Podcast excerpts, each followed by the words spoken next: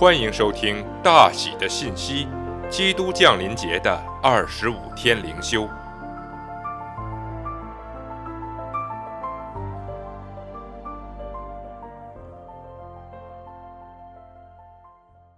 第二十一天，从太初就有的根源。比拉多就对他说：“这样，你是王吗？”耶稣回答说：“你说我是王。”我为此而生，也为此来到世间，特要给真理做见证。凡属真理的人，就听我的话。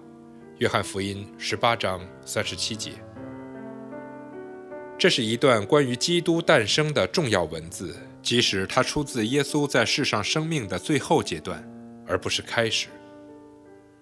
他出生的独特之处在于，他不是始于他在地上的诞生，而是在他出生在马槽之前。他就存在了。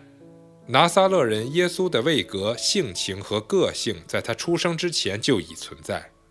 描绘这个奥秘的神学措辞，不是创造，而是道成肉身。道不是身体，而是耶稣的位格，在他降生为人之前就已存在了。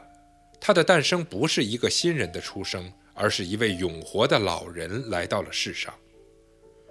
耶稣诞生前七百年，弥迦书五章二节这样写道。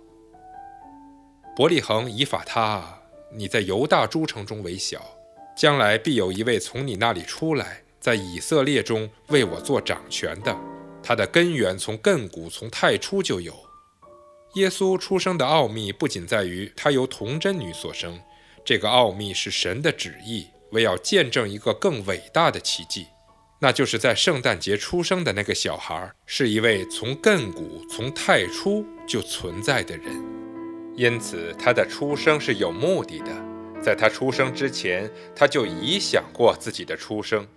他和天父一起制定了一个计划。在他地上生命的最后几个小时里，他谈到了这个伟大计划的一部分。我为此而生，也为此来到世间，特为给真理做见证。凡属真理的人，就听我的话。约翰福音十八章三十七节。他是永恒的真理，他只传讲真理，他把爱的最伟大真理活了出来，他将所有从真理而生的人聚集到他永恒的家中，这是从亘古以来就有的计划。